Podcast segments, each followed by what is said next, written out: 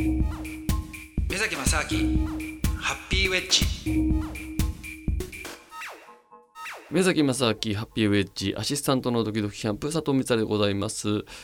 今月はですねハッピーウェッジ私アシスタントの佐藤光晴からですね目崎正明さんに向けてこう普段面と向かっては聞けないことを聞いていこうとこうあえて別空間で質疑応答をしていくという特別企画でお送りしております。で今週はですね、えー、ずっと気になってたことがもう一点実はありまして、まあ、目崎さんは会社の社長さんでいらっしゃいますけども、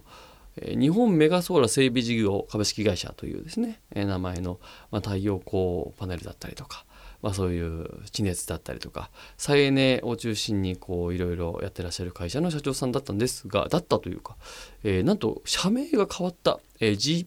GPSS ホールディングス株式会社だったかな。えー、変わったんですね数ヶ月前に。でその変わったことに対して僕はあのまた聞きであれどうやら変わってるなということで、えー、認識してるんですけど確かにまあ別にねこのラジオのアシスタントの人間に社名変わったからっていちいち言うことじゃないと思うんですよだから僕もいちいち聞くことじゃないと思って聞いてないんですけどそホールディングスになったということにより会社が何か形態が変わったのかもしくは何かこの目崎さんの野望として新たな一歩を踏み出したのかこれちょっとずっと気になってましたんでこの目崎さん。なぜ社名を変えたのかその辺ぜひ教えてください。お願いします。はい。はいなるほどね。はい、えー、目崎正明です、えー、今月はですね、えー、佐藤さんからの質問を受けて、えー、リレー形式で、えー、放送しております。えー、GPSS ホールディングスというね、えー、確かに、えー、今今年の4月からですね、えーまあ、私の会社の名前が変わったんですけれどもでそれまでは、えー、日本えー、日本メガソーラ整備事業株式会社と。でこれはもともと日本における、えー、太陽光の発電所、まあ、いわゆるメガメガソーラっていうものをね、えー、どんどん作っていくという会社だったんですけれどもで実はこのね GPSS っていうそのことなんかなんか多分おそらく誰も聞いたことはないと思うんですがなぜかというと僕が作った、えー、造語なんですよね。で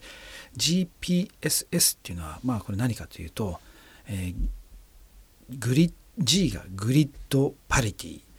えー、で SS が、えー、サステイナブルソサエティと Grid Parity for Sustainable Society っていうそれを取って GPSS にしたんですけども多分ね余計分かんなくなっちゃうと思うんですよねこれ聞くとね。でこれ何かっていうとグリッドパリティっていうものを目指すことによって、えーえー、持続可能な社会を目指すと。じゃあグリッドパリティって何ですかっていうとこれは、えー、化石燃料の、まあ、既存のね化石燃料よりも自然エネルギーで作り出す値段が安くなる。まあ同等かそれよりも安くなるっていうこれをグリッドパリティって言うんですけれどもやっぱり自然エネルギーのその一番意味があるっていうのは当然あの CO2 が排出しないとかあと環境にまあ当然優しいですしあとはエネルギー自体が無尽蔵にあると。で、えー、世界中どこにでもあるエネルギーだっていうそのいいことはたくさんあるんですけどもやっぱりデメリットっていうのが、えー、あって何が最大のデメリットだったかというとやっぱりコストが高かったとだからいくらいいそのエネルギーができたとしてもそれはコストが高いとやっぱり意味がないんで結局いろいろ問題があっても化石燃料とか、まあ、原発とかねそういうふうにあの世の中で使われたっていうのが現状だったと思うんですけどもそれがじゃあグリッドパリティを目指す。グリッドパリティを達成するんだったらつまり化石燃料よりも、え、自然エネルギーのコストが安いんだったらそれはそっちの方が絶対にいいでしょうと。いうふうになるはずなんでで実際実は世界ではもうすでに、えー、日本以外ではねグリッドパリティを達成している国はたくさんあってでさらに、えー、今はもう自然エネルギーの、え、風力もしくは、え、太陽光で作る、え、電源のコストっていうのがもう天然ガスとかもう石炭石油よりも安くなってるんですよね。だからそういった事情が世界ではあるんでまだまだ日本ではねもう少し、え、時間が経つと思うんですけれども時間が、まあ、日本ではまだ、えー、時間がかかるかもしれないんですけれどもでも、えー、日本でもやっぱりこれはグリッドパリティを目指さなきゃいけないんだということで実はその5年前に、えー、この会社を作った時に日本メガソーラー整備事業っていう名前にはしたんですけれどもでも GPSS っていうその会社の理念っていうのは同時に、えー、作ってたんですよ。それで、えー、実はその GPSS.jp っていうドメインも、えー、同じ時期に5年前に、えー、ちゃんと、えー、取ってましてで、えー、ただ最初からね GPSS ホールディングスと GPSS という会社の名前にしちゃうとなんだか分かんないんで最初はやっぱり一番分かりやすい、ね、日本メガソーラー整備事業株式会社って名前にしたら誰もね「いやそれ何の会社ですか?」ってあんまり聞かないわけですよね。でさらにやっぱりねメガソーラーをじゃあ作るんだからじゃあそのどんどん作ってくださいと。いうことでそのメガソーラーあなたね作れるんですかとかっていう質問もされないわけですよね。だからまあね今更ながら言っちゃいますけど作ったことなかったんですよね。メガソーラー作ったことないのにでもね作れます作れますっていう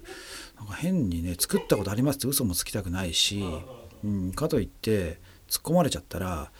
作ったことないですっていうのをね言いたくないから質問されないためには日本メガソーラー整備事業ってやったら誰も「本当作れるんですか?」と聞かないですよね。でいい名前だなと思ってそれでやってたんですけどねそしたらまああのおかげさまでね日本全国に今発電所たくさん作ることができましてでまああのもうメガソーラーはもう本当にあの自信を持って作れるようなね立場になったんですけども。でやっぱりそうなってくると今メガソーラーだけじゃなくて地熱とか他のあの再生可能エネルギーのね事業もどんどんどんどんあの今でき始めてるんでもうそろそろ、まあ、このメガソーラーって名前にじゃああの依存しなくてもいいだろうということでいやじゃあこれが当初からの GPSS これに変えようと。で変えてでまあ、あの実態もね、えー、伴った GPSS っていうものにやっていこうと。で GPS 誰も分かんないかもしれないけどもいやそれは GPSS っていうことをやることによってそれ自体がじゃあブランドになればいいだろうということでね、まあ、ソニーっていうのも昔は誰も知らなかったけども今はソニーってみんな知ってるぐらいの,、まあその GPSS といえばこれだっていうようなね会社にするためにも、まあ、会社名を変えていこうというふうに、えー、社名変更しました。ということです。はい、えー、じゃあ今月はですね、えー、こういったリレー形式で、えー、お話をしてまいりました目崎正明でした。